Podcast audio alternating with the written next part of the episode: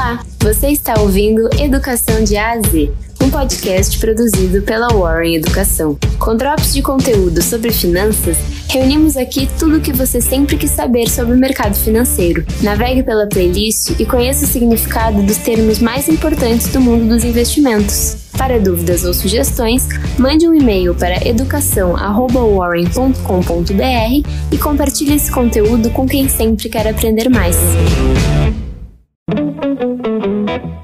Olá, eu sou a Jéssica e você vai ouvir agora mais um episódio do podcast Educação de A a Z, um conteúdo produzido pela Warren Educação. No episódio de hoje, vamos falar sobre RDB. O Recibo de Depósito Bancário, RDB, é um investimento privado em renda fixa no qual os investidores emprestam dinheiro às instituições bancárias e recebem o valor investido acrescido de uma rentabilidade ao final de um determinado período. O funcionamento do RDB é semelhante ao do CDB, o Certificado de Depósito Bancário. A diferença é que enquanto o CDB pode ser negociado livremente antes do vencimento, o RDB é inegociável e intransferível. Isso quer dizer que o RDB só pode ser resgatado após seu prazo de vencimento. Esse período varia de produto para produto e de banco para banco. Por ter um prazo de vencimento rígido, o RDB oferece boa margem de negociação com a instituição financeira quanto à sua rentabilidade. Essa rentabilidade se origina a partir dos juros pagos pelo banco ao investidor quando o investimento vence. O valor mínimo da aplicação, assim como a remuneração e os prazos, variam de acordo com o produto contratado e com a instituição financeira. É por meio de investimentos como o RDB que as instituições financeiras captam recursos para oferecer crédito aos clientes, mesmo em momentos de escassez de crédito no mercado.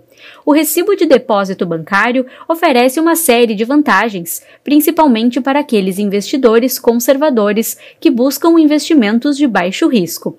Algumas características são o risco ser reduzido. O RDB tem a garantia do Fundo Garantidor de Crédito, FGC, que garante um valor global de até um milhão de reais aos investidores que aplicam em RDBs, no caso de a instituição financeira que emitiu os títulos vir à falência. Dessa forma, o RDB pode ser considerado um investimento de baixo risco. Também, outra vantagem e característica é o rendimento superior à poupança.